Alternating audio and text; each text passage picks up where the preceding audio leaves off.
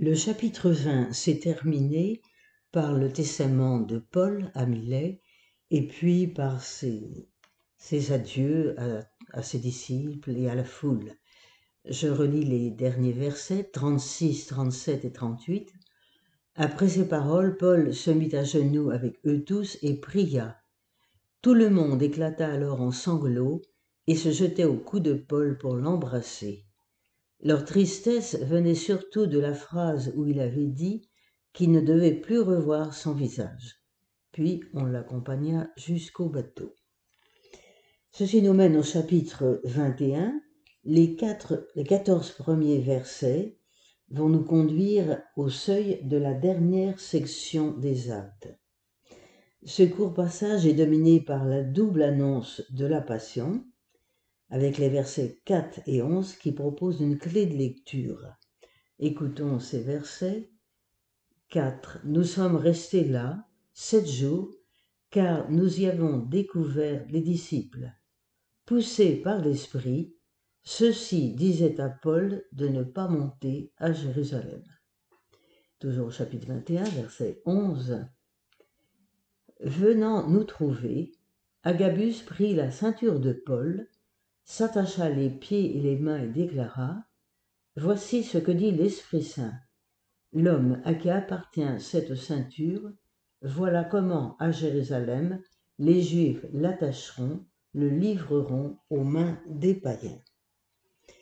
Donc, des signes prophétiques font présager ce qui attend le témoin. Il devra authentifier, par la livraison de sa personne, le message qu'il n'a cessé de proclamer au peuple juif comme aux nations païennes. Nous avons six versets qui nous font voyager de Milet à Tyr. Donc d'abord l'embarquement pour Kos, cette île enchanteresse, où se fixa Homère et où naquit Hippocrate. On se dirige vers Tyr, la traversée de 650 km en haute mer. De nouveau, nous entendons au verset 4, comme nous l'avons entendu, que l'Esprit Saint manifeste quel avenir de souffrance s'annonce. Mais l'Esprit Saint ne contraint pas, il met en liberté. Verset 5, c'est dans la prière que les disciples se retrouvent. Ils s'agenouillent avec Paul pour un dernier adieu avant de se séparer. Puis du verset 7 à 14, nous avons la prophétie d'Agabus, d'abord Césarée, inaugurée en 10 avant Jésus-Christ en l'honneur de César. C'est la capitale administrative de la Palestine, avec une population en majorité païenne. Philippe, l'évangéliste de la Samarie, est celui qui avait, qui avait baptisé l'eunuque éthiopien et qui s'était établi à Césarée. Verset 11 que nous avons entendu précédemment, eh bien, comme les prophètes de l'Ancien Testament, Agabus commence par mimer corporellement le message qu'il doit transmettre. Dans la symbolique du vêtement, la ceinture est un élément essentiel. Nouée autour de la taille, elle suggère l'idée d'ordre. Elle est perçue comme une contrainte, voire comme une malédiction, voir le psaume 109, verset 19, ou au contraire comme une bénédiction, psaume 76, verset 11. Les Israélites célébraient la Pâque suivant la prescription du Seigneur, une ceinture autour des reins comme signe de leur disponibilité pour le voyage. Elle connote à la fois la maturité spirituelle, telle que nous le trouvons, chapitre 21 de l'évangile de Saint Jean, chapitre 18. Rappelez-vous, un autre te scindra les reins et te mènera là où tu ne voulais pas aller. Et elle connote également l'attitude du serviteur dans l'attente. Luc chapitre 12, verset 35. Donc, Paul va réaliser en sa personne et dans son corps ce qui fut le thème de sa parole. À la suite du Seigneur Jésus, il sera livré, servant de trait d'union en son corps entre les Juifs et les nations. Et rappelons-nous Éphésiens chapitre 2 verset 15. Paul au verset 13, exprime une détermination inébranlable. Finalement, les amis auront le dernier mot, que la volonté du Seigneur soit faite. Le combat est terminé. Dans l'espace de liberté ouvert par le message du prophète, chacun peut s'en remettre au dessein de Dieu qui les dépasse tous. Nous arrivons maintenant dans, la dernière section, la cinquième, qui s'étend donc du chapitre 21, verset 15 au chapitre 28, verset 31. Je vous donne un peu les ensembles qui constituent cette dernière section. Après le testament apostolique de Milet, l'ère des fondations de communauté est close pour Paul. Comme son maître, Paul monte à Jérusalem pour y souffrir sa passion. C'est une apologie de Paul devant les Juifs et les païens que Luc nous présente. À peine arrivé à Jérusalem, Paul est arrêté. C'est désormais en prisonnier qu'il va vivre. Autrement dit, un quart du livre des actes se, se passe en détention. La trajectoire de la section est précisée. De Jérusalem, 21, 15, 26, à Rome 28 30 31. Plus encore qu'un axe géographique, c'est l'itinéraire d'une tradition, tel Joseph livré par ses frères pour le salut de tous. Voyez Genèse chapitre 45, versets 5 à 8. Ici, le témoignage par la vie prend le pas sur celui qui s'exprime par la parole. Les interventions de Paul sont seulement au nombre de quatre. Exemple, chapitre 22, versets 1 à 21. En racontant sa vocation, le prophète fait le récit de l'histoire d'Israël. La solidité de la parole s'offre aux croyants à partir de son enracinement au cœur de l'alliance contractée par Dieu avec les fils d'Israël et dont la vie de Paul est l'insigne illustration. Elle repose sur l'action du ressuscité vivant en ses témoins. Voici le plan. Nous avons trois ensembles. Un premier ensemble, chapitre 21, verset 15 au chapitre 23, verset 35. Quel est le sens de cette unité littéraire? Eh bien, c'est la quadruple affirmation de la citoyenneté romaine du témoin qu'est Paul. Il y a ici une situation paradoxale que celle de Paul, c'est à la fois l'homme juif, 21-39, le zélote de Dieu, 22-3, le citoyen pour Dieu, 23-1, et le pharisien, fils de pharisien, 23-6. Puis le deuxième ensemble, chapitre 24, verset 1 au chapitre 26, verset 32. Cet ensemble s'étend sur deux ans avec une unité centrale. Le prisonnier, Paul, témoin de la grâce, est contraint de faire appel à César à quatre reprises. Chapitre 25. Quelle est la pointe du témoignage de Paul? Son attachement à l'espérance d'Israël et sa foi en la résurrection des morts. Enfin, le troisième ensemble, chapitre 27, verset 1 à 28, 31, quel en est l'essentiel? Bien, sur les voyages vers Rome, s'achevant par un naufrage près de l'île de Malte, c'est le chapitre 27, 1 à 44, puis le transfert de Paul à Rome, chapitre 28, verset 1 à 16. Conclusion, chapitre 28, versets 16 à 31, c'est le témoignage de Paul à Rome qui se termine par cette phrase essentielle. Ils entendront celui qu'ils ont enchaîné, que l'on peut bien sûr rapprocher à Jean 19, 37. Ils regarderont celui qu'ils ont transpercé. Bien, passons maintenant au chapitre 21 des Actes, à partir du verset 15. Nous voyons le témoin prophète au milieu de son peuple.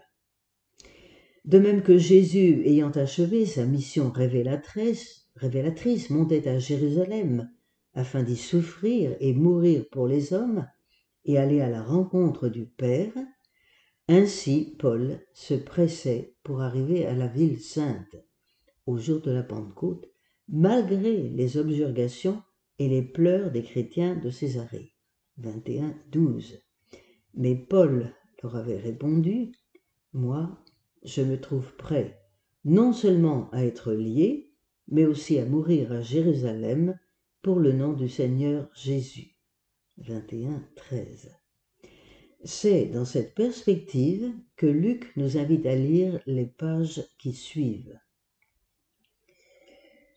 Donc, voyons verset 15 du chapitre 21 jusqu'au verset 40. Dans ces versets, il sera encore question des frères de Jérusalem.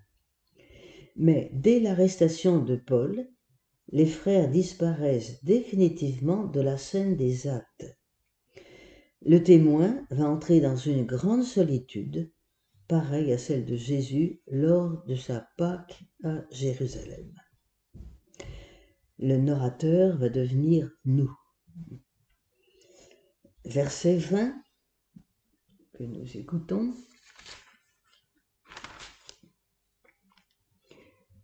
Ses auditeurs rendirent gloire à Dieu et dirent à Paul, Tu peux voir, frère, combien de milliers de frères il y a parmi les Juifs, et tous sont d'ardents partisans de la loi.